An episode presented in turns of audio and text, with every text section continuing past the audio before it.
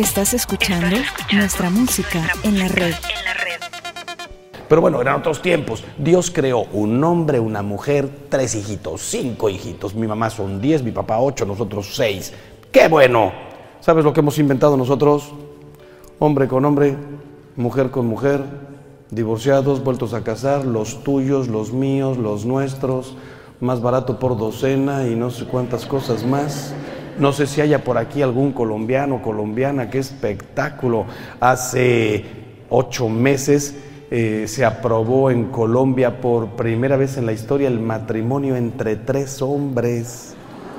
Están en los periódicos, tres hombres. Pero tres hombres, ¿te lo puedes creer? Nos queremos, nos queremos. Ahí está todo el argumento. ¿Quién me lo puede impedir? El matrimonio, a mí me preguntan, padre, ¿Qué opina usted del matrimonio entre homosexuales? Que es la estupidez más grande que he oído en toda mi vida. Padre, no diga eso, estamos en televisión abierta. Te lo repito, la estupidez más grande que he visto en toda mi vida. ¿Por qué? Si todo el mundo fuera católico, no hay nada de qué discutir. No hay nada de qué discutir. Te sacó la Biblia. Dios creó al hombre y a la mujer y les dijo, creced y multiplicaos. Basta. Y vio Dios que era bueno. Llega a San Pablo y dice, no se engañen, los ladrones, los borrachos, los invertidos, los homosexuales no heredarán el reino de los cielos. Y no está hablando del infierno, ¿eh? está hablando de aquí. Padre, no me diga, todos los homosexuales están condenados. No, conozco homosexuales que son unos tipazos, unos tipazos aceptan su situación, lo que les pasó, como el que tiene eh, cleptomanía, como un ciego, un cojo, aceptas lo que te tocó, como el que vive en pobreza y trata de superarse. Y otra cosa es, hago la marcha a Washington y con los pelos así, con cuatro aretes, piercing tatuado, eh, medio encuerados por toda la calle y que con derechos que no tienen soy un hombre, me quiero casar con un hombre y tengo derecho a tener hijos, ¿de dónde te los sacaste? Yo te respeto a ti, tú respeta a los niños y a los demás. Pero bueno, dice Levítico, no te engañes, un hombre con otro hombre es abominación. Está clarísimo para los católicos que Dios prohíbe, eso está clarísimo. Pero hoy el mundo no es católico cristianos, católicos, musulmanes, budistas, agnósticos, ateos, cualquiera. Si yo digo esto en la tele, cualquiera me puede decir, yo no creo en tu Dios. Yo soy budista, yo soy hinduista, yo no soy nada. Entonces el argumento de la fe y de la Biblia hoy no pesa. ¿Sabes por qué digo que el matrimonio entre dos hombres es una estupidez? Muy sencillo. ¿Qué significa matrimonio? Matris, munus, defensa de la madre. ¿Quién inventó esa palabra? Hace 2500 años en Roma, cuando una mujer aparecía embarazada, los hombres decían, yo no fui. Para evitar ese problema se juntaron los romanos y dijeron, el que embaraza a una mujer la defiende. Así nace el munus matris. ¿Embarazaste a esta? Defiende a la madre y a la criatura. Munus matris, munus, munificar, inmunodeficiencia. Munus matris, matris munus, matrimonio. ¿Me pueden ustedes decir entre dos hombres de qué madre estamos hablando? ¿Quién es la madre? ¿Se quieren ir a vivir dos hombres juntos, dos mujeres juntas? Por mí, que se vayan hoy mismo en la tarde. Felicidades. Pero no lo llames defensa de la madre. El cardenal de Nueva York hace como 40 años o 50, no sé ni quién era, pero dijo, no se engañen. Dios creó a Adam and Eve, no a Adam and Steve. Pero bueno, no vine a hablar de este tema. Vengo a decirte que hoy te encuentras con una casuística que es impresionante. Impresionante y estamos por ver más cosas que les va a tocar a tus hijos y a tus nietos. Con este mundo tan confundido, no te juzgo si te pasó algo.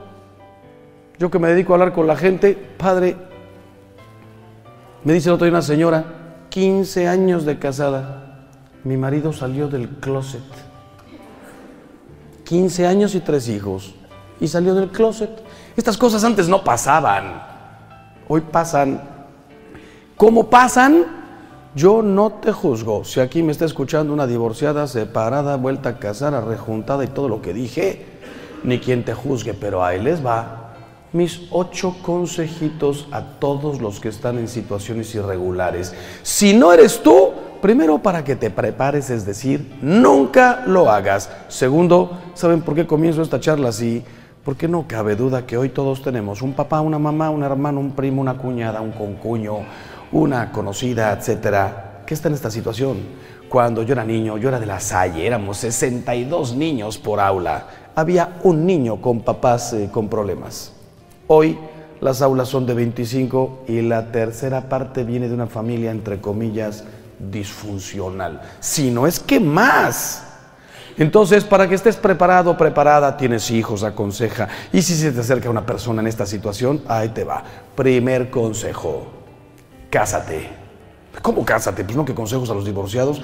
Si me está escuchando aquí alguna mujer, algún hombre, que está solamente arrejuntado, que está nada más casado por el civil, ¿qué esperas para casarte, para tener la gracia de Dios en tu matrimonio? Es lo más importante. Padre, es que no tengo los 40 mil dólares. No me digas. Casarse es gratis. Yo ya casé a 10 parejas gratis. Compra una flor, compra una vela, consíguete a un cura amigo yo te caso y al final nos vamos a casa de tu suegra y nos echamos unos chocorroles y una Coca-Cola. ¿Cuáles 40 mil dólares? No, es que yo quiero un crucero por el, por el Caribe y quiero 500 invitados.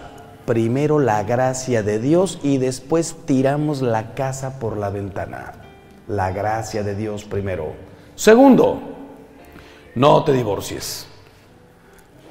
Pues no, que consejos a los divorciados. Si me está escuchando por aquí alguno o alguna que vino a esta charla como a su última tabla de salvación. Saliendo de aquí nos divorciamos. No te divorcies. 95% de los divorciados reconocen que no hicieron lo suficiente para permanecer en el amor. 95. Hay un 5% que sí, no quedaba de otra. Padre, me sacó un cuchillo en la cocina. Salte de ahí corriendo inmediatamente. Denúncialo. O sea, esto va a terminar en asesinato. Tus hijos, ¿cómo puedes dormir con una persona así? Hombre o mujer. Antes los únicos malos de la película éramos los hombres. Ya estamos más o menos igual. Ya estamos viviendo una situación que si yo antes me la vivía defendiendo a las mujeres, ya 50-50, ¿eh?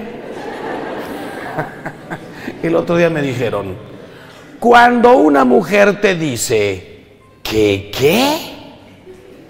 No es que esté sorda, no, es que en su infinita misericordia te está dando tres segundos para que te arrepientas de la estupidez que dijiste. Estamos más o menos igual.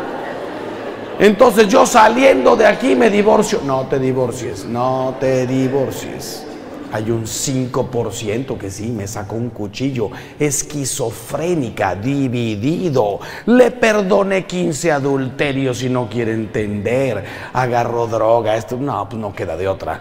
Pero eso no es el motivo de, de los divorcios. 95% de los problemas de la gente, ¿sabes cuáles son? No pude perdonar un adulterio, uno. No puedo tolerar la injerencia de la familia política. No quiso trabajar, perdió toda responsabilidad, no hace nada por... Y todo eso se podía superar cuando los dos ponen de su parte. Tercero, ¿te divorciaste? Regresa. ¿Cómo voy a regresar, padre? Me salí de mi casa hace cinco años. Soy cura y me dedico a esto. ¿Sabes cuánta gente he visto volver después de cinco, de siete, de nueve años? El otro día estaba diciendo esto y al final se me acerca una señora y me dice, padre, mi marido y yo volvimos después de 22 años de separados. 22. Yo le dije, tampoco fastidies, no te esperes tanto. 22 años, se te fue la vida. Hasta le pregunté, ¿Y cómo se reconocieron? Hazle el DNA, a lo mejor te estás acostando con un tío que no es tu marido. ¿Cómo se reconocieron? 22 años. Si me está escuchando alguno o alguna que se salió de su casa hace cuatro meses, regresa, regresa. Los problemas se arreglan en casa. Regresa antes de que me digas 22 años. Siempre se puede pedir perdón y se puede perdonar. Cuarto, yo no puedo regresar. ¿Por qué? Porque hice cosas irremediables, irreversibles. ¿Qué hiciste? Me volví a casar. Tengo otros dos hijos. ¿Qué hago? ¿Dejo a la segunda y me regreso con la primera? Primero, no creo que te reciban. Segundo, no se trata de estar rompiendo matrimonios por todas partes. Hiciste ese tipo de cosas irremediables, irreversibles, aunque les tengo una sorpresota, porque en la Iglesia Católica hay de todo. Hay un movimiento que se llama Jesús Salvando Matrimonios y Familias, que se dedica a recuperar lo peor de lo peor de lo peor. Ya te puse el cuerno diez veces, se puede perdonar. Los fundadores de eso se dejaron, cada uno tuvo pareja, dejaron la pareja y volvieron. Por eso Dios les inspiró a hacer este movimiento. Si tienes curiosidad, te metes a Google y pones www.jesussalvandomatrimonios.y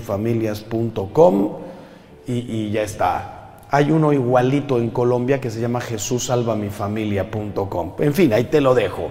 Pero es evidente que si tenemos 15 años de separados, yo ya tengo mujer, tú ya tienes otro hombre, tenemos hijos por fuera, no va a ser fácil.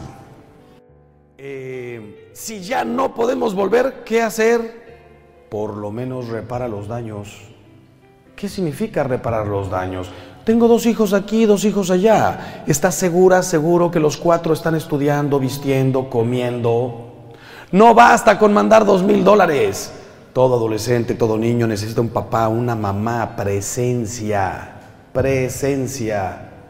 Tengo esta charla del perdón, cuando la doy completa les digo, se me acerca un señor de 45 años y me dice, odio a mi padre.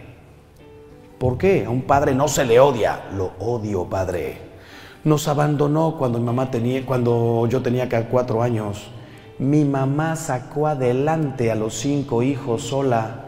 Ahora que existen las redes, mi papá en Europa dos veces al año, de shopping en Estados Unidos, casa en la playa, casa en la montaña, carrazos, nunca se volvió a aparecer, no nos ha mandado un peso. ¿Y cómo se la vive con la otra familia? Preguntó Ta, ¿por qué no reparaste los daños? Yo estoy, yo, yo entiendo, no estoy de acuerdo. Entiendo que un hombre y una mujer peleen.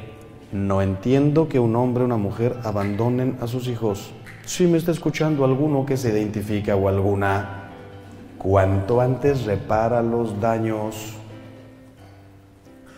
También reparar los daños con la ex y con el ex, que lo invito al cine todos los viernes, no, ya no se puede. ¿Qué es reparar los daños con el ex? Grábate estas palabras enormes. Justicia, paz, educación, cordialidad, respeto. ¿Quién te pide más? Llámala, llámalo. ¿Cómo estás? ¿Qué más puedo hacer por ti? Déjame a los niños, vete tú de vacaciones. Déjame echarte una mano. Justicia, paz, educación, respeto, cordialidad. Conozco ex que son buenos amigos. Tenemos algo en común. Si tuviéramos una casa, quédate con la casa. Tenemos un negocio, te lo regalo. Tres coches, quédate con dos, me llevo uno. No tenemos una casa, un negocio, tenemos tres hijos que los podemos echar a perder o los sacamos adelante repara los daños. En México tenemos una porra hasta para los ex. Arriba mi ex, arriba mi ex, más alto. Ahora tírenlo al desgraciado. ¿Cómo te puedes pasar toda la vida odiando a una persona? Ya, hombre, repara los daños y a vivir, a vivir como Dios manda. Estás escuchando nuestra música en la red.